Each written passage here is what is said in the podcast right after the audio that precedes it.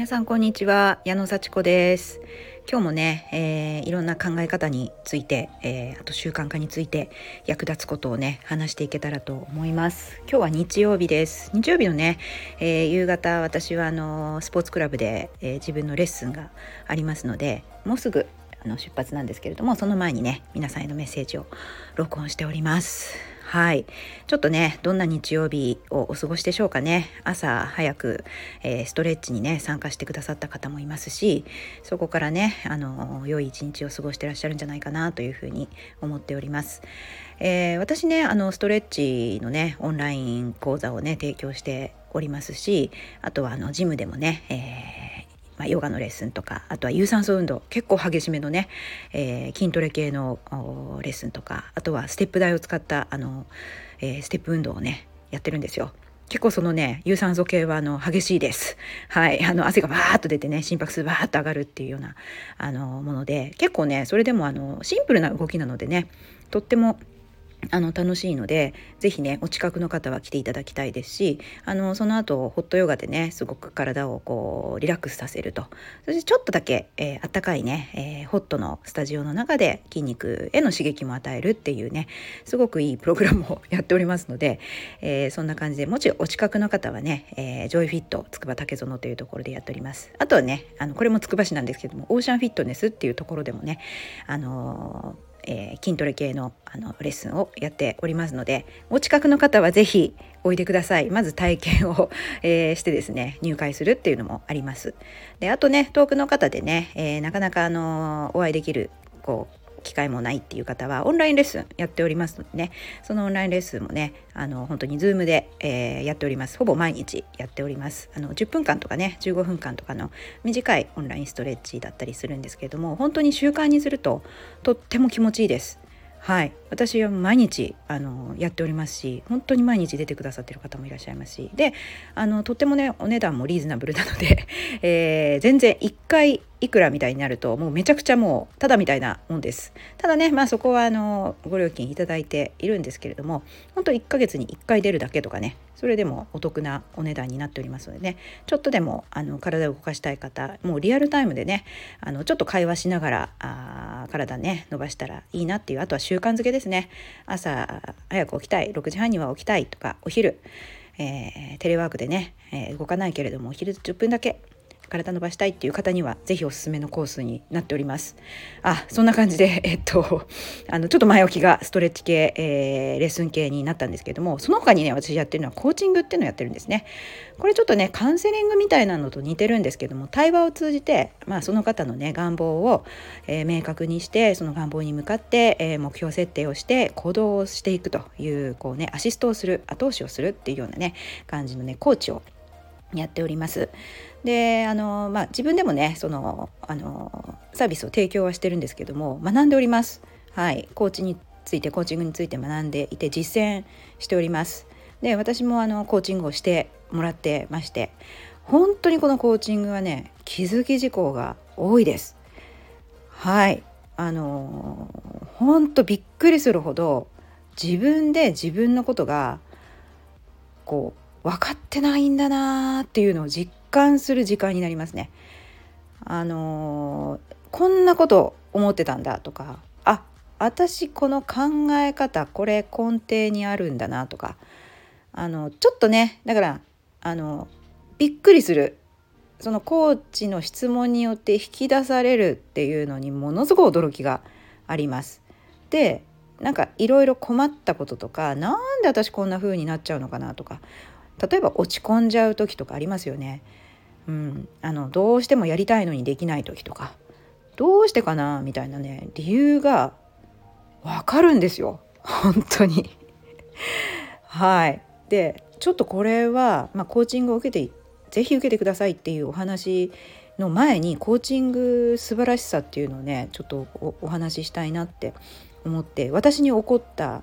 すごい気づき事項というか変化というのをねお話ししたいと思うんですけれどもあのー、私ね結構前向きって言われます。はい。前向きな人間で割とねバランスよくねなんかいろんな人とおしゃべりしたりその何でしょうね明るい雰囲気で、えー、話をしやすいというふうにね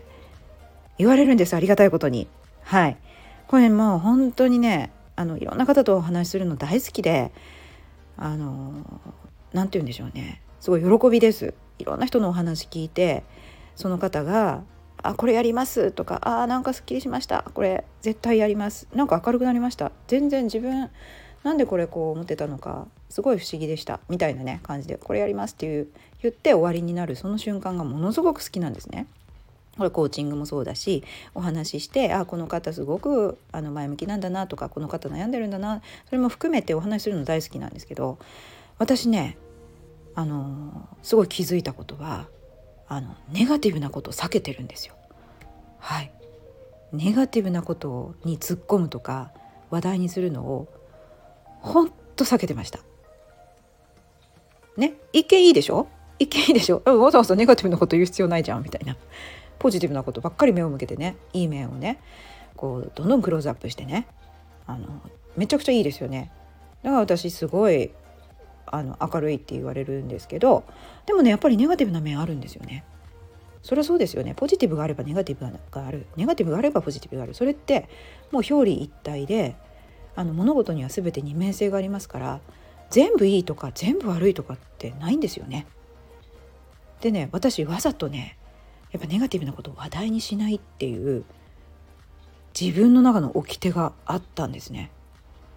でもねそうするとね本当にこれ行動したいとか本当にこういうふうにしたいっていう時の人の変化その内面に切り込んでいけないんですよね。あこの人こういうネガティブな面がもしかしてあるのかなっていうところを見過ごしてしまうんですね。それは普段の会話だったらいいかもしれません。わざわざネガティブなことを言わなくたって会話って進んできますしあの逆にネガティブなこと言ったらちょっとね怒られるんじゃないかみたいなね。なんか怒り出すんじゃないかみたいな。なんでそんなこと言うのってびっくりされて避けられてしまうんじゃないかっていう恐怖があるじゃないですか。だから普段も本当にネガティブなこと言わないように努めてました。でも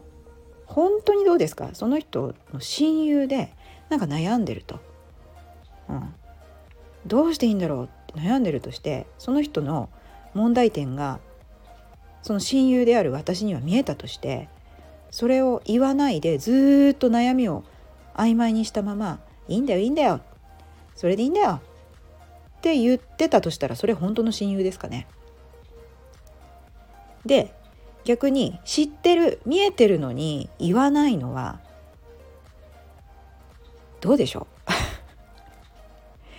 もしかするととっても残酷なことかもしれないけれどもそれを知りたいともしその人が思って改善したいと心から願ってるんだったら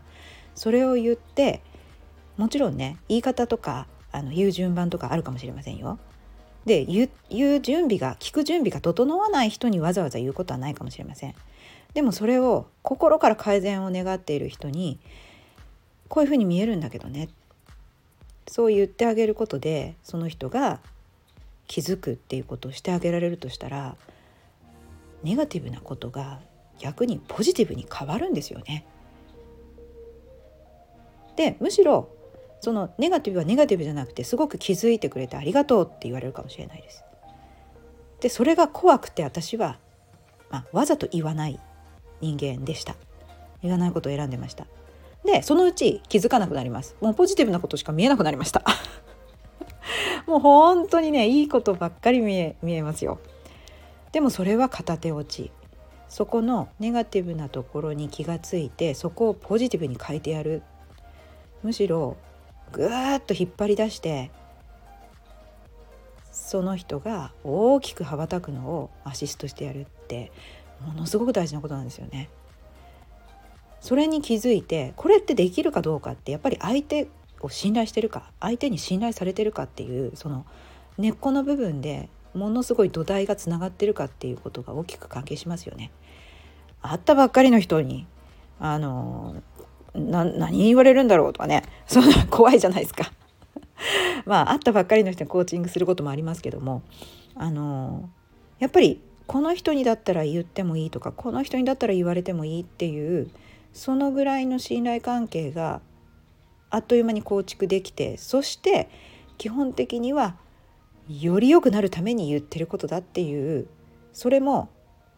まあ信頼ですよね。そういう安心感安全安心な関係になって言う。それは相手のため自分のため。そんな感じでねあのネガティブがいつも悪いわけじゃないっていうのをまあ学んでいるところですね私も。本当これ自分の性格というか性質癖みたいなものがもう学べば学ぶほど明らかになってこう現実に突きつけられます。でも不思議とそれが嫌じゃないんですね。ああこんなことあったんだ。私ってこうだったんだみたいな発見がものすごい多いのでなんかこの体験って私死ぬまでに気づいてよかったなみたいなこれ死ななかったら頑固な人まあ明るく見られてるけどなんでなぜか頑固みたいな、うん、それだけで終わっちゃったかもしれませんね。多面的な見方ができずに一方的一面的なところでまあいい人かもしれないけど、うん、で悪い目は見ないみたいなそう考えたら恐ろしいですね。うん、人間年を取ればどんどん人格者になるわけじゃないですね。やっぱり学んで気づいて実践してフィードバック受けて繰り返しそういうところに身を置くからこそ成長してどんどん心もこう生きやすくなるというかいろんなところが見えるようになるっていうんだなってそれを実感しておりますだからやっぱり学び続けてうん実践し続けてチャレンジし続けるっていうのはもう何歳になってもいくつになってもどんな状況になってもいるんだなって思いました。これがね今日私が言いたいことです。だから学びましょう。そして勇気を持って実践しましょう。ネガティブでも絶対に売るものはあります、うん、という感じでねあのなんか考えたことがあったらコメントください。そしてねあのどんな意味なのとかそうとも限らないんじゃないともあるかもしれないけど、まあ、いろんな場合がありますよね。それも含めてコメントいただけたらと思います。じゃあまたね。ありがとうございます。